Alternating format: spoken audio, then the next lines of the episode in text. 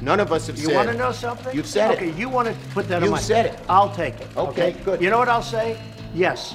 If we don't get what we want, one way or the other, whether it's through you, through a military, through anything you want to call, I will shut down the government. Okay, fair absolutely. enough. And We I am disagree. proud, and I'll We tell you disagree. what, I am proud to shut down the government for border security, Chuck, because the people of this country don't want criminals and people that have lots of problems and drugs pouring into our country. So I will take the mantle. I will be the one to shut it down. I'm not going to blame you for it. The last time you shut it down, it didn't work. I will take the mantle of shutting down.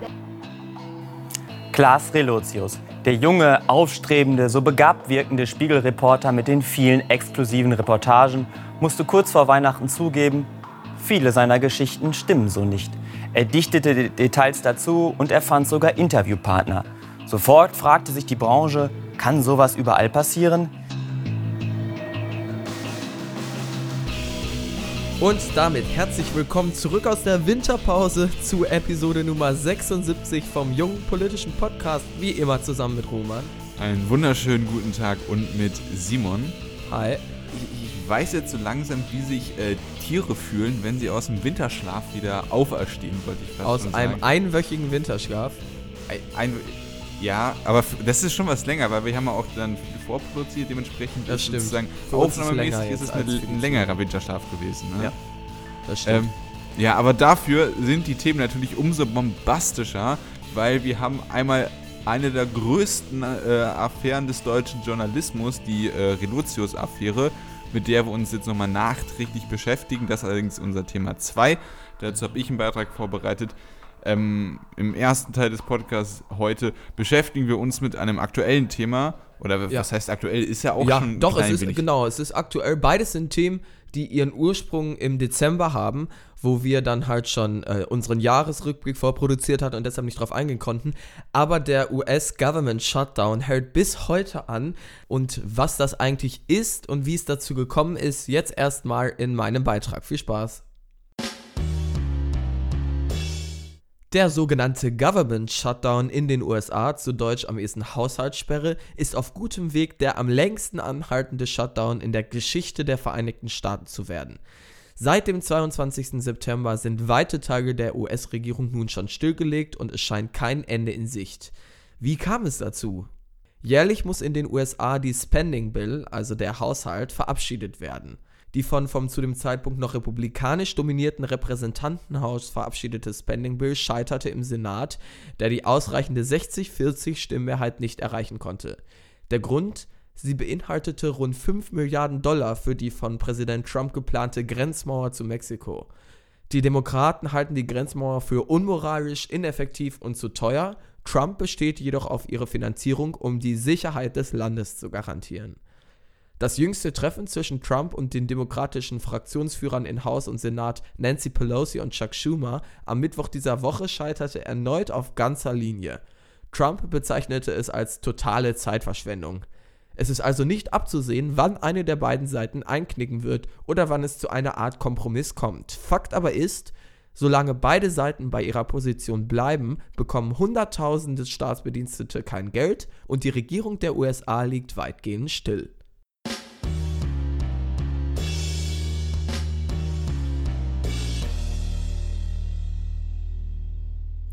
Viele der Beamten, die kein Geld bekommen, sind aktuell in unbezahltem Urlaub. Andere arbeiten aber trotz allem noch weiter, um zumindest das Nötigste irgendwie am Laufen zu halten.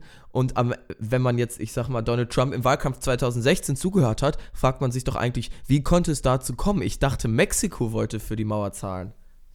Ja, also bin ich auch völlig überrascht, dass die dann nicht einfach denken, ja, okay, wenn der, wenn der dicke, pummelige Mann von gegenüber und diesmal meinen wir nicht Kim Jong-un, sondern äh, Trump, wenn der das sagt, dann machen wir das. Also, dass, dass, dass so, so, so ein eigenes Land und ein eigenständiger Präsident sich nicht alles von den USA aufdiktieren lassen, das ist ja unfassbar, ne?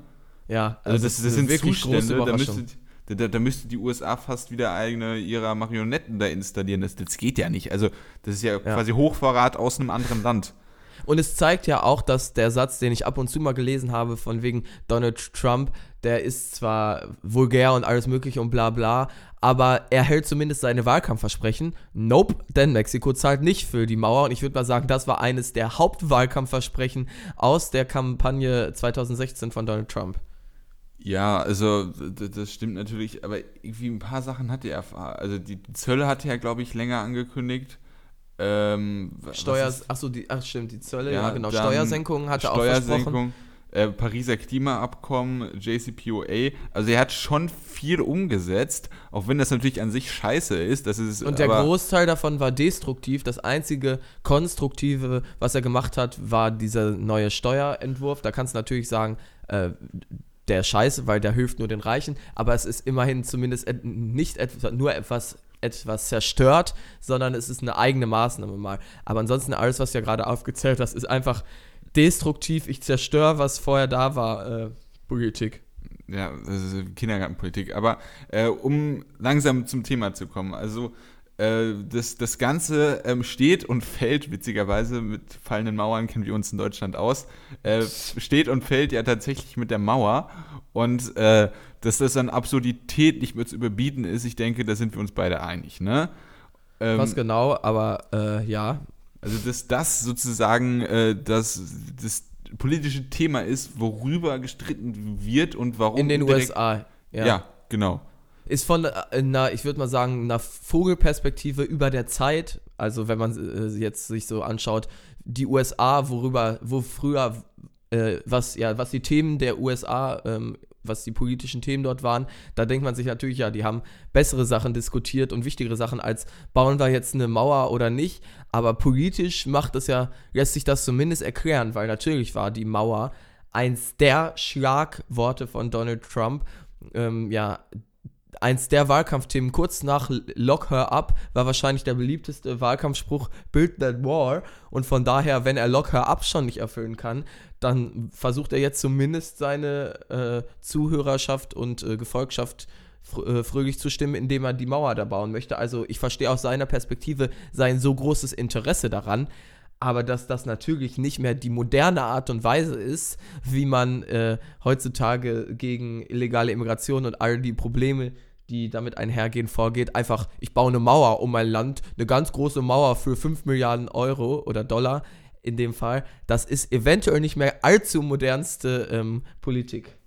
Per se ist äh, Grenzschutz ja jetzt auch nichts Schlechtes. Also jeder Staat hat in gewisser Art und Weise schon das Recht, seine Grenzen zu schützen.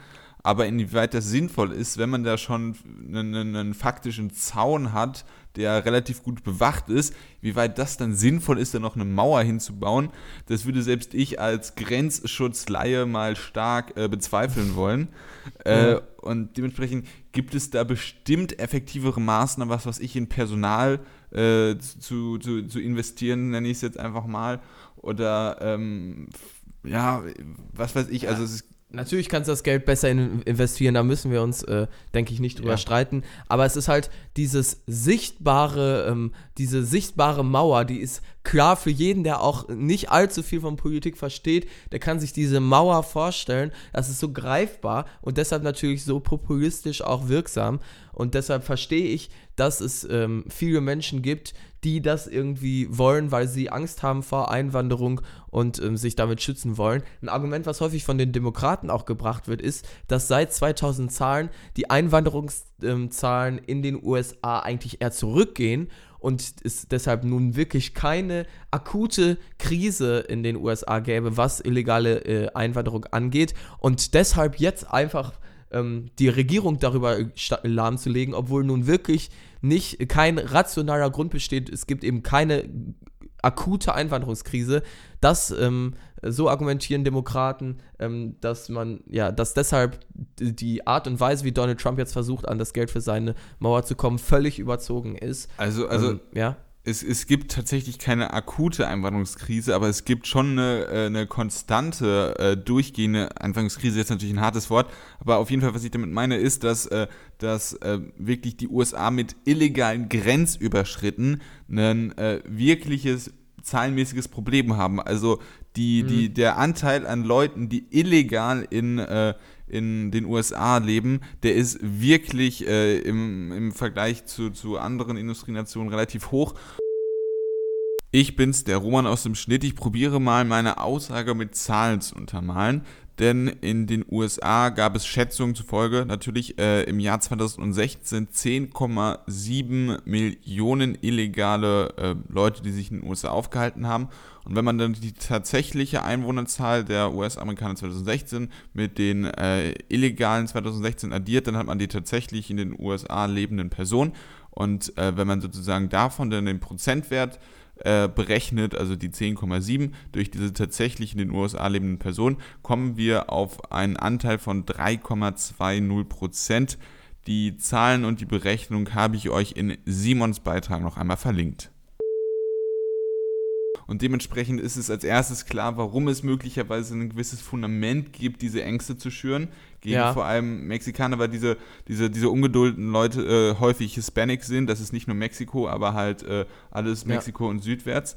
Ähm, dass es da ein gewisses Fundament für gibt. Das ist ja auch äh, analytisch äh, nachvollziehbar. Aber Und- ich finde da die republikanische Herangehensweise an eben diese Probleme absolut kontraproduktiv, weil sie nicht versuchen, diese Leute einzubinden und zu integrieren. Und ähm, ich glaube, es gibt eine relativ Okay, hohe das sind, Zahl. aber stopp, das sind tatsächlich zwei unterschiedliche Punkte. Also einmal Ja, das dafür stimmt, ja, sorgen, das ist dass nicht mehr Leute hinzukommen und der andere, Genau. was machen wir mit denen, die schon da sind? Das sind zwei Genau, das sind zwei unterschiedliche Dinge, aber trotzdem, ähm, ich glaube, ich habe mal die Zahl gehört, ich kann jetzt nicht zu 100% sagen, das stimmt, aber ich glaube, 40% der Leute, die illegal in den USA einwandern, tauchen dann irgendwie unter, man findet sie nicht mehr auf, einfach weil die Strukturen das, dazu eben nicht, also nicht dafür geschaffen sind, dass man versucht, äh, an ihnen dran zu bleiben. Ich glaube, es war mal so unter Obama, dass es eine Art Sozialarbeiter gab, der dann all diesen ähm, Leuten zugeordnet wurde oder eben Leute, die dafür gesorgt haben, auf die ähm, äh, illegalen äh, Einwanderer aufzupassen, sodass eben dieses Untertauchen in den USA bekämpft werden würde. Das ähm, sorgt jetzt natürlich nicht dafür, dass die illegale Einwanderung erstmal eingeschränkt wird, aber es löst Probleme, die eventuell durch die äh, illegale Einwanderung im Inland äh, entstehen. Ja, ja, das stimmt auf jeden Fall. Äh, wenn man na, mit besserer Integrationspolitik, besserer äh, Politik, dass man die Leute da ins Land äh, reinbringt, äh, also äh, integriert von äh, gesellschaftlich reinbringt, äh, das ist äh, auf jeden Fall ein Punkt. Aber das ist wirklich, also guter Punkt, aber halt für diese Mauerdiskussion jetzt nicht so äh, Ja. wirklich effektiv. Aber. Den, den wichtigsten Punkt, den hast du wirklich genannt. Also, wenn man so eine Mauer dahin stellt, dann bemerkt man das. Ne? Da kann man ja auch wieder sagen, als Deutscher, das weiß man, ähm, dass eine Mauer auf jeden Fall auch irgendwie nicht angsteinflößend ist. Aber es ist halt schon eine, eine relativ harte, äh, re- relativ harte äh, Grenze. Und äh, vor allem Ist auch einfach du jetzt siehst, nicht mehr zum du richtigen siehst Zeitpunkt. vor allem auch nicht, was auf der, du siehst vor allem auch nicht, was auf der anderen Seite ist. Ähm, natürlich kannst du das über, über äh, Internet, alles mögliche, Fernsehen, bla bla bla, natürlich geht das. Aber das ist trotzdem nochmal, wenn du einfach vor so, von, einer, von einer Mauer stehst, das ist nochmal was anderes, als wenn du von einem Zaun stehst. Deswegen ist das Ja. vielleicht auch so psychologisch, warum das bei, bei Trump, bei der Trump-Wählerschaft so gut ankommt, äh, kann das das halt vielleicht erklären. Also, dass das nicht sinnvoll ist, da sind wir ja, Ja. beide einer Meinung. Und, äh, Es ist eben auch völlig gegen den Trend der Zeit. Wir erleben eine absolute Globalisierung. Politik wird immer internationaler, supranationaler ähm, und findet auf diesem Ja, Level ähm, nicht mehr statt, dass man einfach sagt, wir grenzen uns von allen ab, wir bauen eine Mauer nee, stopp, um uns, halt, werden stopp, halt, stopp, nein, halt, stopp, nein, das, das, also du kannst eine Globalisierung haben, ne, ne, aber die trotzdem regelgerichtet ist. Also wir können ein globalisiertes Ja, Land sein, auch richtig, die das USA kann globalisiertes Land sein, aber trotzdem haben die den Anspruch darauf, bürokratisch zu überprüfen, wer wie wann ins Land Das kommt. hab, wollte ich gar nicht anzweifeln. Ich finde nur, in so einem Zeitalter jetzt anzufangen, Mauern zu bauen, ist einfach, ist, äh, einfach gegen den Trend der Zeit. Falls die Mauer effektiv dafür sorgen sollte, dass illegale Einwanderung besser bekämpft werden würde, könnte ich ja zumindest das rational nachvollziehen. Aber auch das funktioniert nicht. Und ich finde auch dieses Aber- ganze Government-Shutdown-Sache und was da drumherum passiert, zeigt nochmal, wie fanatisch ähm, die Trump-Anhängerschaft teilweise ist, weil du hattest es ja jetzt auch vors Intro geschnitten, dieser äh, Ausschnitt, ähm, in dem Chuck Schumer und Nancy Pelosi zusammen mit Donald Trump sich vor den Kameras gestritten hatten, wo Donald Im Weißen Trump Haus das nochmal betont haben. Äh, Genau, ja, betont zu sie hatten sich dort wichtig. getroffen. Ne? Das war noch vor dem äh, Shutdown, wo es aber klar wurde, es könnte darauf hinauslaufen und sie wollten das eben beheben, also wollten nicht, dass es dazu kommt und haben sich deshalb getroffen. Und dann hat Donald Trump ja irgendwann gesagt, okay Leute, ähm, von mir aus, ich nehme nehm es auf mir die Schuld für diesen Government Shutdown, wenn es ähm, nur so geht, dass wir unsere nationalen Grenzen schützen. Und es wurde vor ganz Amerika, wurde, hat Donald Trump gesagt, okay, ich nehme es auf meine Schultern, Trotzdem leugnet er es jetzt und trotzdem gibt es äh, einen großen Teil äh, an äh, Leuten in den USA, ich glaube immer noch 30 Prozent oder so laut Umfragen, die die Schuld den Demokraten am Government Shutdown geben. Also ja, es ist, da siehst du einfach, es geht leider einen sehr, sehr großen Teil, äh, Teil der Wähler in der Bevölkerung der USA nicht mehr so wirklich um Fakten, sondern einfach nur darum, wir wollen, dass Donald Trump sich durchsetzt und egal was los ist, scheißegal, ob er offensichtlich vor allen Leuten, ähm, vor, ja, vor den Fernsehkameras sich widerspricht oder nicht. Dass du politische harte Fronten in den USA hast, das ist jetzt auch nichts Neues. Ähm, nee, aber, aber, das ist, man kann aber, ja trotzdem faktenbasiert politisch ja, hart Das, das wäre eine Idee, ja. Haben. Aber ich wollte mal auf einen Punkt zurückkommen, den du vorher genannt hast. Und zwar, dass er damit nicht, äh, mit, nicht mit der Zeit geht, dass, äh, dass er da die Mauer baut. Ich weiß jetzt nicht, inwieweit das vielleicht schon Whataboutism ist, aber wenn man sich die Europäische Union anguckt und in den spanischen Enklaven, Exklaven, Enklaven, ich weiß nicht genau, was jetzt richtig ist, aber auf jeden Fall die spanischen Gebiete in Nordafrika, da gibt es auch Zäune zugegebenermaßen, aber das sind wirklich hohe Zäune mit, äh, mit Stacheldraht, mit Fallen etc. Und äh, da sieht man halt, dass einfach große ähm, nationale Konstrukte, jetzt die, äh, die, die USA oder einfach äh, halt trotzdem Territorien, die die, die Grenzen äh, haben, dass, dass es da schon mit der Zeit auch schon irgendwie geht, diese Grenzen äh, zu markieren und dafür zu sorgen, dass äh, dann nur jemand drüber kommt, wenn man das bürokratisch äh, auch will. Und dementsprechend ja, das, Wie gesagt, das, das natürlich die optimale heran. Also, das, ich glaube, das ist ja gar keine Streitfrage in den USA, auch wenn die Republikaner das immer versuchen so darzustellen und Donald Trump, dass die Demokraten angeblich ähm, die illegalen Einwanderer reinholen wollen und dann gibt es die Verschwörungstheorien von wegen, die wollen sich eine Wählerschaft aufbauen für die Zukunft und so weiter, bla bla bla aber beide Seiten sind sich einig, dass man illegale Einwanderung so eigentlich bekämpfen möchte. Dann ist natürlich äh, der Unterschied ist nur in der Frage, wie gehen wir mit den Menschen A um, wenn sie hier sind und B, welche Maßnahmen ergreifen wir damit eben illegale Einwanderung und durchaus auch Probleme, die damit kommen, ähm, dass, damit wir die bekämpfen können. Und äh, diese 5 Milliarden Euro, äh, ich sage immer Euro, diese 5 Dollar. Milliarden Dollar für die äh, Wall, das ist natürlich einfach Geldverschwendung, weil ja, gut, effektiv auf, so nicht gut funktioniert. Ja, aber auf US-amerikanischen Verhältnisse ist 5 Milliarden Euro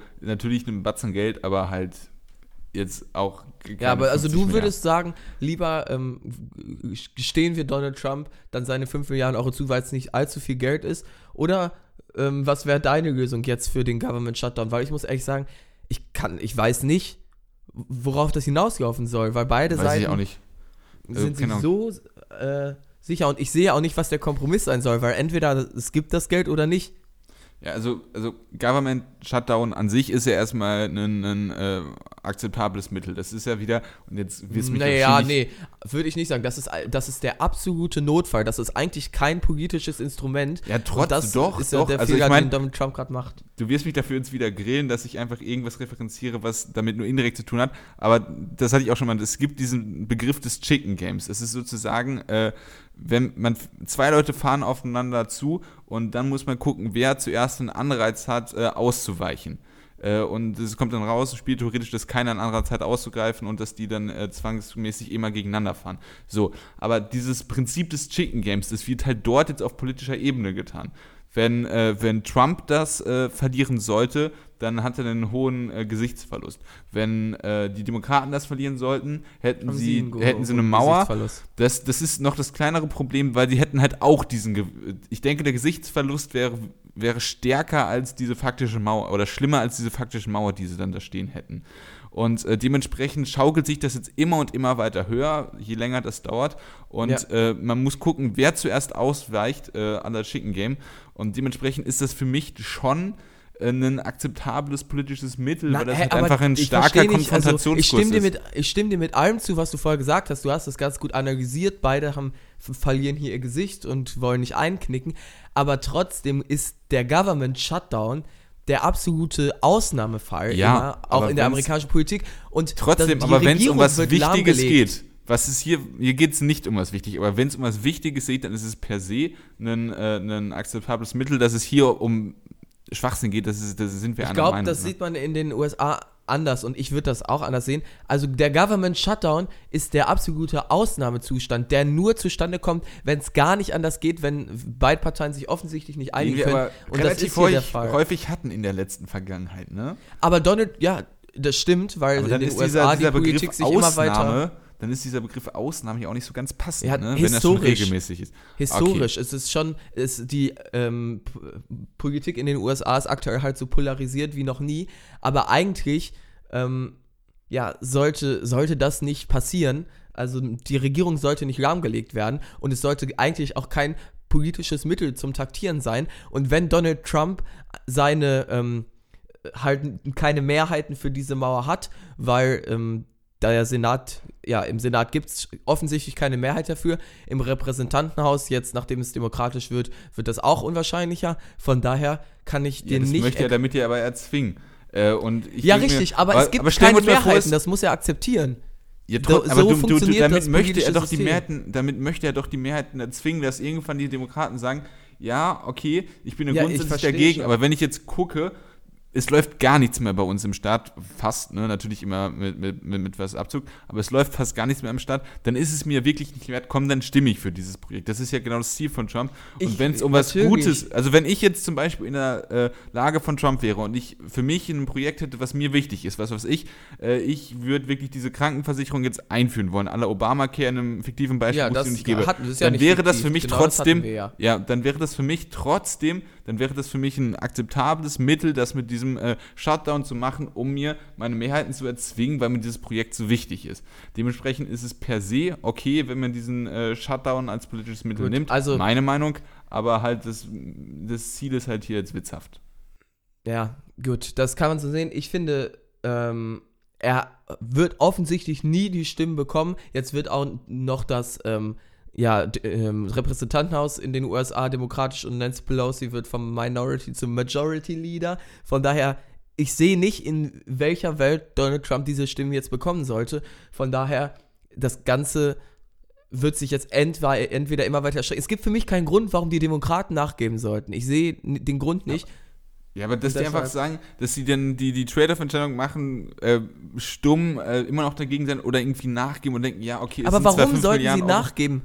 Es- Ja, sie- weil, weil, weil, sie weil sie sich, weil sie denken, im Sinne unseres Staates müssen wir jetzt mal wieder dafür sorgen, dass der, äh, dass dieser Shutdown so schnell wie möglich beendet wird und Aber das es ist jetzt offensichtlich. Donald, also sie haben es schon geschafft, Donald Trump die Schuld zu geben.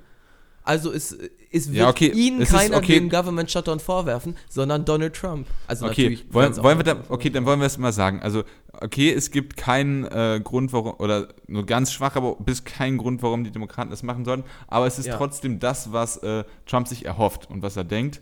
Und, äh, Was ist, was Trump sich erhofft? äh, dass die Demokraten vielleicht nur noch einknicken, weil sie sich irgendwann denken, ja komm, dann ist es mir das auch nicht mehr so wert, die fünf Milliarden, die gebe ich dann mal durch. Äh, mir ist es wichtiger, dass äh, der Ja, Staat jetzt mal wieder ans es Arbeiten gibt keinen Anhaltspunkt, warum das passieren sollte, meiner Ansicht nach. Deshalb das ist es so ja- irrational. Sie sind ja jetzt in einer noch besseren Lage sogar äh, über den Das war taktisch unklug, ja. Das ist wirklich taktisch unklug von ihm. Also gewesen, vielleicht ja. sehe ich etwas nicht kommen und wir werden hier beide ähm, äh, als falsch geprüft in naher Zukunft. Nö, nö, nö, aber dann, würdest seh- du als, als falsch geprüft werden. Ja, du hast auch, mein ges Lieber, oder? Stimmst du mir, mir nicht zu, dass die Demokraten eigentlich keinen äh, Grund haben? hier- Soll ich, soll ich da einfach für, für den Entertainment-Faktor dir nicht zustimmen, dass wir dann das einfach ist, falls glaube ich, äh, nicht der Sinn. Ja, nee, ich stimme dir natürlich schon äh, Ja. zu, ja. Okay, also wir müssen sagen, wir wissen nicht, wie das ausgehen soll. Und ich halte Donald Trump jetzt auch nicht für einen Typen, der, der sich eingesteht, gut, hat halt nicht geklappt, lassen wir's. So, deshalb, das wird vielleicht noch einige Wochen äh, dauern, Rückzug, Jungs. Shutdown. ja. Ja. Ich bin sehr gespannt. Jetzt äh, schauen wir auf jeden Fall wieder nach Deutschland auf Klaas Reluzius.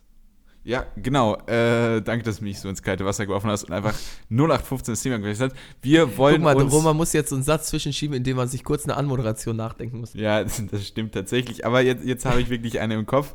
Denn äh, man, man muss einfach sagen, die Relotius-Affäre ist vielleicht neben den Hitler-Tagebüchern und als äh, Strauß in den Spiegel einmarschiert ist, eine der größten Affären des deutschen Journalismus. Und man wird wahrscheinlich auch noch 20 äh, Jahre später Dokumentationen darüber sehen. Gesehen.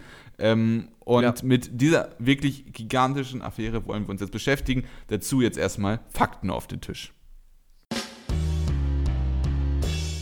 Am 19. Dezember letzten Jahres ist der Spiegel mit einem der wohl größten Skandale der eigenen Geschichte an die Öffentlichkeit gegangen. Ihr Journalist Klaas Relotius hat in der Vergangenheit systematisch und mit hoher krimineller Energie in seinen Artikeln Fakten, Dialoge, Zitate, Figuren und Hintergründe gefälscht und sogar ganze Geschichten erfunden. Aufgeflogen ist Relotius, als er zusammen mit einem Reporterkollegen, Juan Moreno, an der Reportage Jägers Grenze gearbeitet hat und Moreno aufgrund von Unstimmigkeiten misstrauisch geworden ist und auf eigene Faust Nachforschungen angestellt hat. Relotius hat seit 2011 knapp 60 Artikel für den Spiegel geschrieben, von denen laut seinen eigenen Angaben mindestens 14 betroffen seien. Bei einem dieser Artikel handelt es sich um ein Spiegel-Interview mit der letzten Überlebenden der Weißen Rose. Außerdem sind die Einnahmen eines im Spiegel getätigten Spendenaufrufs auf ein Privatkonto von Klaas Relotius gelaufen. Dieser hat die Vorwürfe über seine Anwälte bestätigt. Allerdings habe er, laut seinen Anwälten, die Spenden, die sich auf etwa 7000 Euro beliefen, nicht für sich vereinnahmt. Vielmehr habe er die Summe auf 9000 Euro aufgestockt und für einen anderen guten Zweck gespendet. Die Diakonie Katastrophenhilfe hat einen Tag nachdem Relotius Anwälte die Pressemitteilung veröffentlicht haben, auf Anfrage bestätigt, dass im Oktober 2016 eine Spende von Klaas Relotius in Höhe von 9000 Euro eingegangen ist. Neben dem Spiegel hat Relotius auch als freier Publizist für Cicero, die Neue Züricher Zeitung am Sonntag, die Financial Times Deutschland, die Taz, die Welt, das SZ-Magazin, die Weltwoche, Zeit Online und die Frankfurter Allgemeine Sonntagszeitung geschrieben.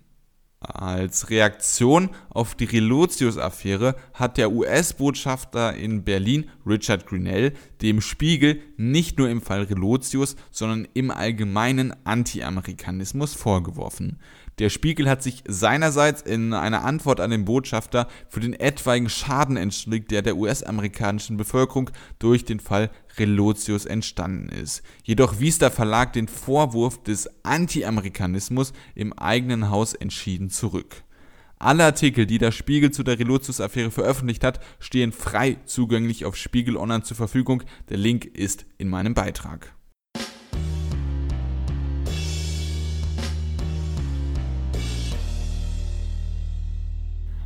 Also ich würde mal die Vermutung aufstellen, dass Relotius jetzt keine Journalismuspreise mehr gewinnen sollte.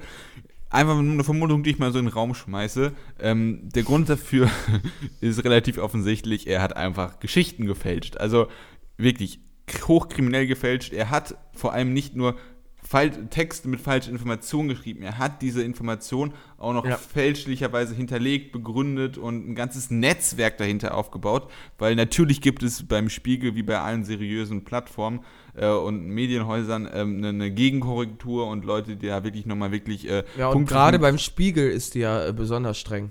ja, Also ich weiß gar nicht, ob es also dieses, ich weiß gar nicht, ob es dieses, ähm, wie heißt es bei den Dokumentationen, glaube ich, ja, ich glaube ähm, genau, ja. Genau, ob es das in je tatsächlich in bei jeder Zeitung und so gibt es das gar nicht unbedingt so. Ich glaube nicht, dass es Standard ist. Das ist relativ einmalig beim Spiegel, dass sie eine extra Abteilung dafür haben, nur um nochmal die Fakten gegenzuchecken. Also Ja, und dass, Ja. dass, dass Relotius wirklich da jahrelang durchgekommen ist, das zeigt dir einfach, wie systematisch er da wirklich die Sachen äh, erstunken und erlogen hat.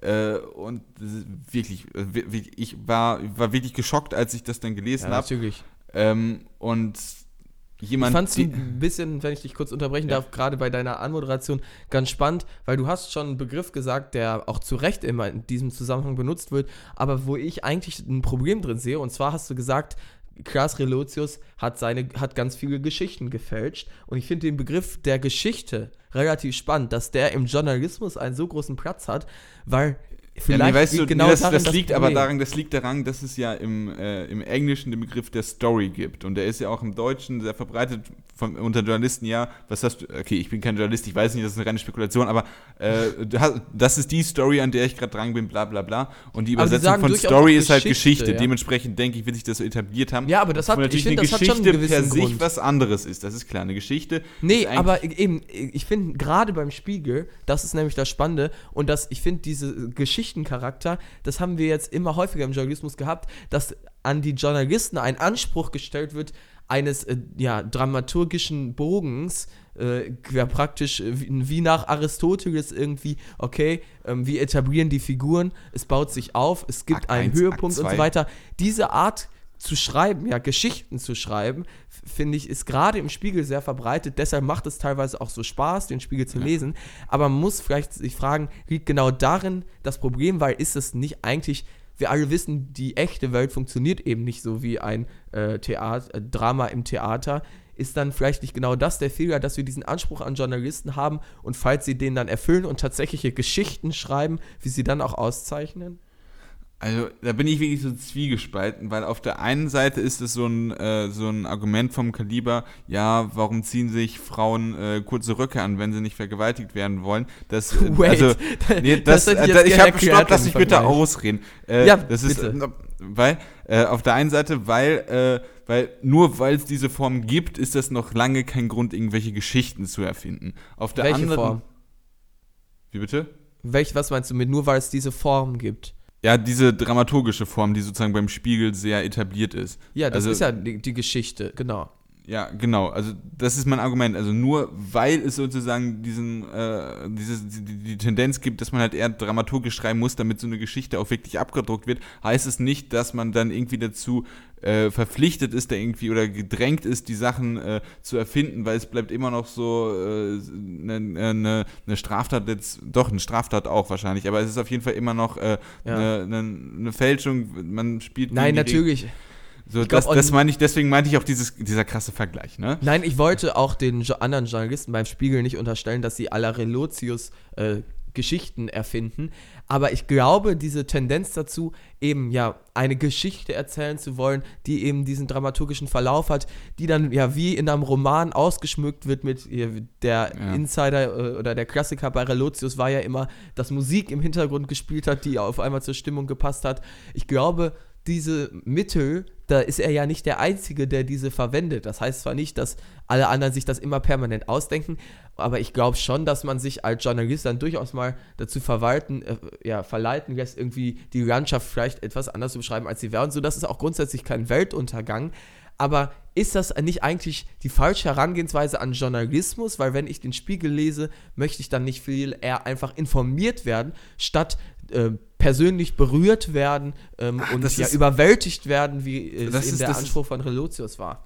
Ja, das ist schwierig, weil der Spiegel ist halt keine Tageszeitung. Und bei einer Tageszeitung kann man das einfach den, den Anspruch haben, yo, ich möchte morgens eine Zeitung haben, dann möchte ich mir äh, die ersten vier Seiten immer schön durchlesen, dann möchte ich Politik, Wirtschaft und vielleicht blätter ich nochmal nach hinten für Sport, wo einfach äh, schön steht, was wie passiert ist. Das Ganze schön faktenbasiert, ein bisschen ausgeschmückt, aber trotzdem kurz und fertig. So, das Ja. ist das Prinzip einer Tageszeitung. Ja. Ist der Spiegel ja nicht. Dementsprechend, äh, wenn das so ein klein wenig äh, dramaturgisch aufgebaut ist, das kann ich schon nachvollziehen, warum Was äh, der meinst du Spiegel. denn, was, was ist denn, was findest du an Dramaturgie oder an dramaturgischerem Aufbau akzeptabel? Ja, was weiß ich, wenn äh, man führt ja wahrscheinlich mit den Leuten viele Gespräche und äh, wenn man zum Beispiel äh, wie beim Roman sehr auf die, die Handlung, die Gestik, die Mimik der Person eingeht, also wenn man irgendwie eine, eine Frage stellt und man da irgendwie eine starke Reaktion sieht, irgendwie, was weiß ich, dass man das dann auch genauso reinschreibt, ähm, das ist was, was in Filmen auch passiert, was, äh, was Ja, im in Roman, Roman passiert, passiert. stimmt dieses Ja. klassische irgendwie, er tippte mit den Fingern die ganze Zeit auf den Tisch Ja, oder genau. so. Ne? Ja. Ja. genau. Was sozusagen dann was äh, impliziert, dass er nervös ist, dass es eine Frage Ja. ist, die ihm irgendwie nahe geht. So. Ähm, aber was natürlich irgendwie blöd ist, ist, wenn man irgendwie dann äh, zufälligerweise eine, eine Platte mit äh, Chopin dabei hat und die dann irgendwie in CD-Player schmeißt, nur um später schreiben zu können und es lief äh, bla bla bla äh, Ouvertüre von Chopin im Hintergrund, weil das da jetzt gerade irgendwie reinpasst. Das ist natürlich blöd und wenn man es sich sogar noch ausdenkt, ist es noch blöder. Ähm, dementsprechend ist da wahrscheinlich was dran. Ähm, macht Ja, ja ich glaube, ja, eben die Sache ist halt natürlich, ähm, falls alles stimmt, dann kann man vielleicht auch so schreiben, aber äh, äh, ich, diese Tendenz zu diesem Romane schreiben im Journalismus, die meine ich schon auszumachen. Und ich glaube, die verleitet Leute, wie eben auch Klaas Relotius, eben dann dazu, kleine Details sich dazu zu erfinden. Und äh, bei Relotius wurden es dann halt auch immer mehr als kleine Details. Ich glaube, er, ich, er hat eben ganz klar äh, häufig natürlich auch für andere ähm, Nachrichten geschrieben, aber vor allem für den Spiegel geschrieben und kannte dort diesen Charakter und er wusste, dass genau dieser Charakter einer Geschichte, wo ich mir eine Atmosphäre ausmale und dann ein paar schöne Details dazu erfinde, ankommt. Genau für diese Geschichten und für diese Art des Schreibens wurde er ja ausgezeichnet.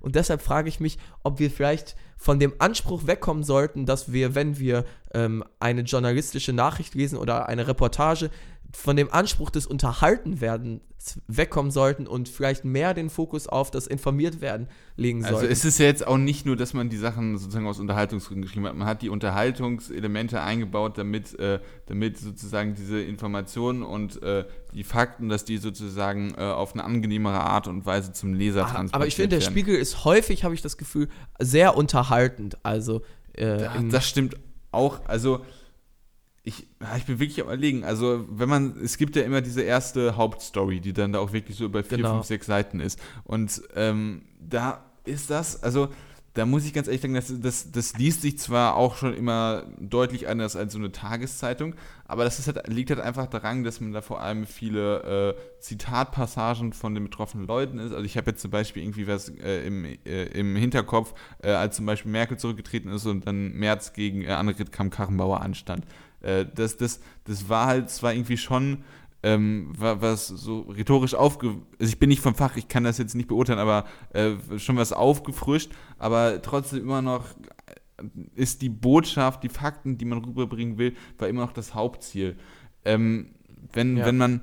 Also ja, natürlich, wenn das verlieren geht, sind wir uns ja alle einig, dann... Äh ist, äh, dann ist es kein Journalismus mehr, weil Journalismus ist in erster Linie informierend und aufklärend und dann erst in zweiter Linie äh, unterhaltend. Ansonsten ist es. Aber ich, äh, ja, aber ich stelle mich, aber ich stelle mich halt wirklich äh, schwer damit, äh, jetzt zu sagen, ja, der Spiegel sollte damit aufhören, nur weil einer jetzt nachgewiesenerweise. Ich hätte das äh, schon vorher. Also ich glaube, ich hätte mich da schon, ja. also vorher dran gestoßen. Und Stauffenberg auch.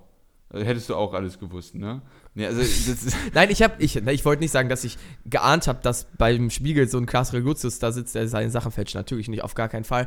Aber diese Art des Geschichtenschreibens, das, ich, kann man halt schon kritisch sehen und vielleicht, ähm, wo du vielleicht dann noch eher mir zustimmen würdest, das hat auch Stefan äh, Niggemeier kritisiert, den kennen vielleicht einige ja. bekannter Medienkritiker, dass eben die Geschichte, die dann im Spiegel Klaas Relotius aufgedeckt hat. Also der Spiegel hat es ja selbst aufgedeckt und dann ist selber ähm, an die ja, Öffentlichkeit gegangen. Gut, ja. Genau. Und diese es an die Öffentlich äh, Öffentlichkeit gehen, war exakt wieder in Relotius-Style. Also in diesem, wir erzählen eine Geschichte, wir machen es spannend, äh, dieser mhm. Spannungspunkt und so. All das hat sich in der Geschichte wiedergefunden, die eben genau die Aufarbeitung dessen sein soll, was Klaas Relotius verbrochen hat. Ja, da, da gab es ja, glaube ich, auch eine Szene, als die irgendwie im Dunkeln stundenlang in irgendeinem Auto saßen oder er mit einem anderen, äh, mit einer anderen äh, Kollegin, glaube ich, und dann irgendwie was für eine Geschichte durchgegangen sind. Das, das ist natürlich, das ist, also, keine Ahnung, einen, sich für einen Mord mit einem anderen Mord zu entschuldigen, ist nicht so die beste Art und Weise. Ja, es, es war, halt, nein, ne? der Unterschied ist natürlich, dass das eine stimmt und das andere nicht. Und das ja. muss man ganz klar sagen, selbst Aber wenn trotzdem Spiegel diese Art und Weise, das ist ja, ja. Das, das, das, hätte man einfach viel besser machen müssen und einfach äh, Also weißt du, ich muss auch sagen, am Anfang, ich habe, als ich diese Relotius-Sache im Spiel gelesen hatte, die Geschichte, muss ich auch sagen, ich war richtig mitgenommen. Es war also ja. es war wie ein Krimi, ne? Die, ja, das zu lesen und dem Relotius äh, und irgendwie ja de, den Spiegelleuten zu folgen und ihm zu folgen und zu sehen, wie es aufgedeckt wird. Es war ein Krimi, den sie da rausgebracht haben. Ja. Und das war, ist natürlich fesselnd, aber wenn man sich dann mal kurz zurücknimmt und drüber reflektiert, dann sollte man sich vielleicht fragen, ist das richtig, dass ich hier gerade das Gefühl habe, ja. einen Krimi zu lesen? Ist sollte ich nicht eher eine ähm, ja, rationale Reportage beziehungsweise eine Richtigstellung äh, lesen in kühlem Ton, anstatt dass ich, ja, wie gesagt, das Gefühl habe, hier einen Krimi zu lesen.